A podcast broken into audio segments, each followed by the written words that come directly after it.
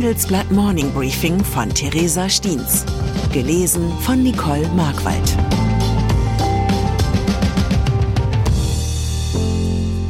Guten Morgen allerseits. Heute ist Freitag, der 19. Mai.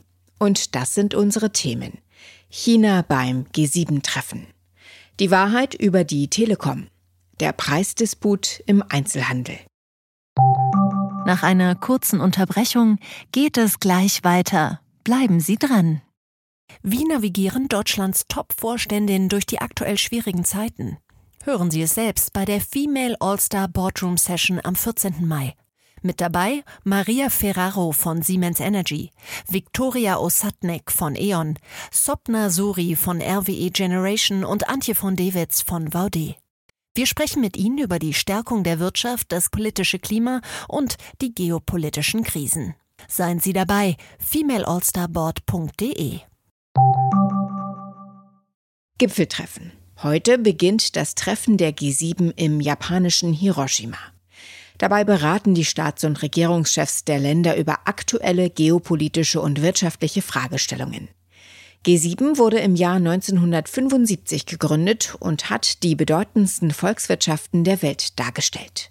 Würde sich die Gruppe der Sieben heutzutage neu formieren, müssten einige der jetzt geladenen Gäste durch andere Teilnehmer ersetzt werden. Kanada und Italien säßen nicht mehr am Tisch, dafür aber Indien und China.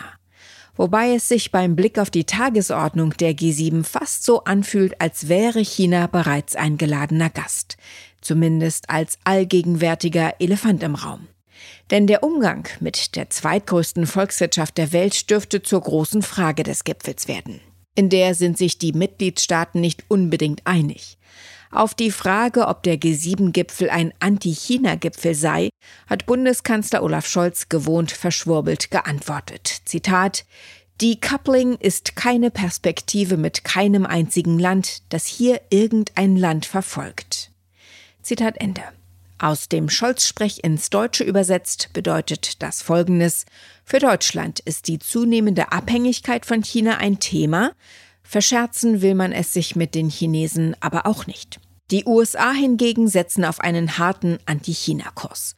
Und sie suchen unter den G7 dafür Verbündete. Für Deutschland besteht die Gefahr, zwischen die Fronten der Großmächte zu geraten.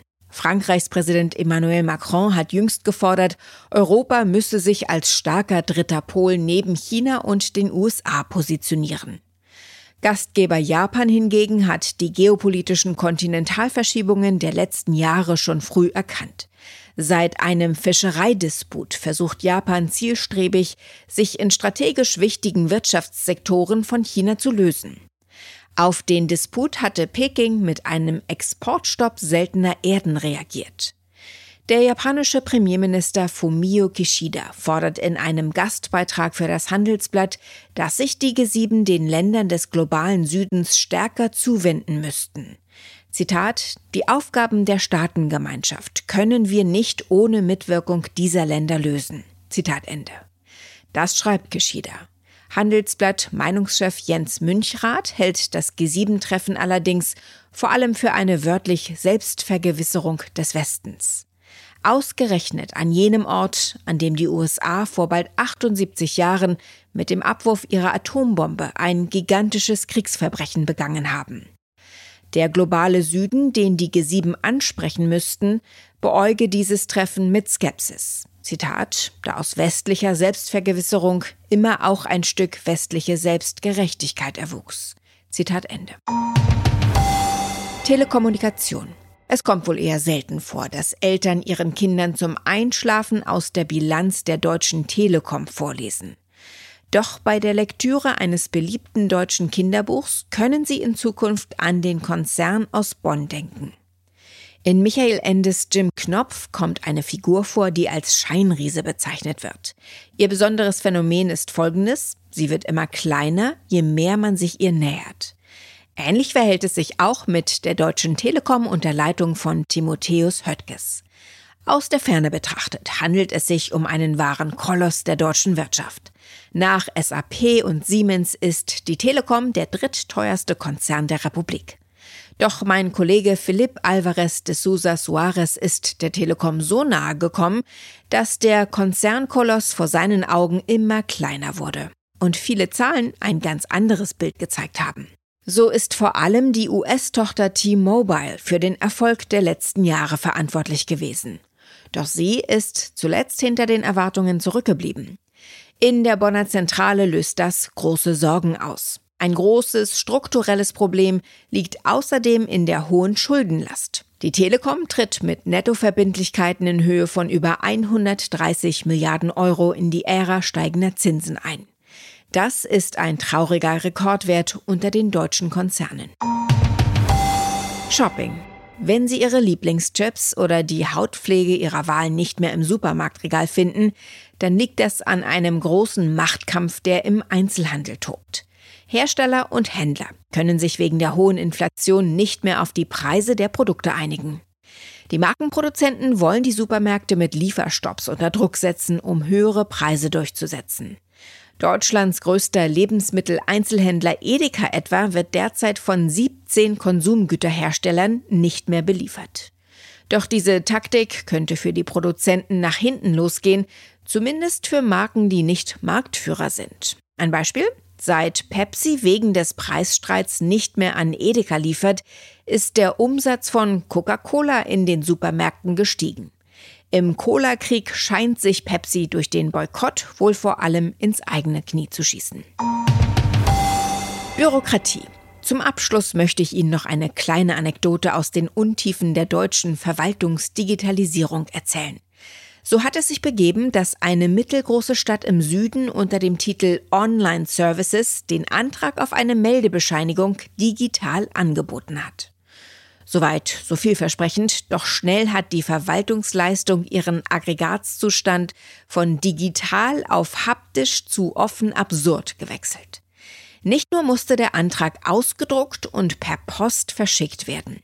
Es hat sich darauf auch der Hinweis befunden, dass die anfallenden 5 Euro Bearbeitungsgebühr entweder per Verrechnungscheck eingereicht werden könnten oder in Bar bezahlt werden müssten. Die entsprechenden Münzen könnten auf das Antragsformular geklebt werden. Jetzt frage ich mich, ob im Bürgerbüro extra jemand angestellt ist, dessen Job darin besteht, die aufgeklebten Münzen wieder von dem Formular zu polen. Das ist also dieser digitale Fortschritt, von dem immer alle reden.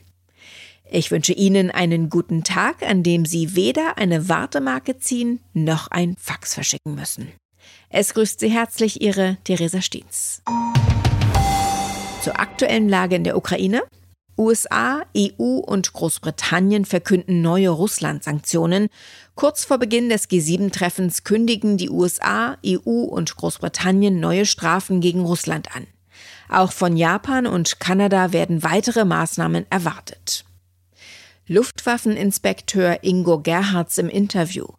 Der Luftwaffenchef berichtet von teils museumsreifer Ausstattung der Bundeswehr, beklagt Defizite bei der Munition und erklärt, wie er zu Kampfjet-Lieferungen an die Ukraine steht. Weitere Nachrichten finden Sie fortlaufend auf handelsblatt.com/Ukraine. Die deutsche Wirtschaft steht vor neuen Herausforderungen. Und Sie möchten aktiv die Zukunft mitgestalten? Dann sind Sie beim Handelsblatt CFO Summit 2024 genau richtig. Erleben Sie hochkarätige Speaker und CFOs renommierter Unternehmen wie Amazon, Google oder SAP. Seien Sie Teil dieses exklusiven Gipfeltreffens am 11. und 12. Juni in Düsseldorf. Mit dem Code Podcast sparen Sie bei der Anmeldung 15 Prozent. Alle weiteren Infos unter handelsblatt-cfo-summit.de.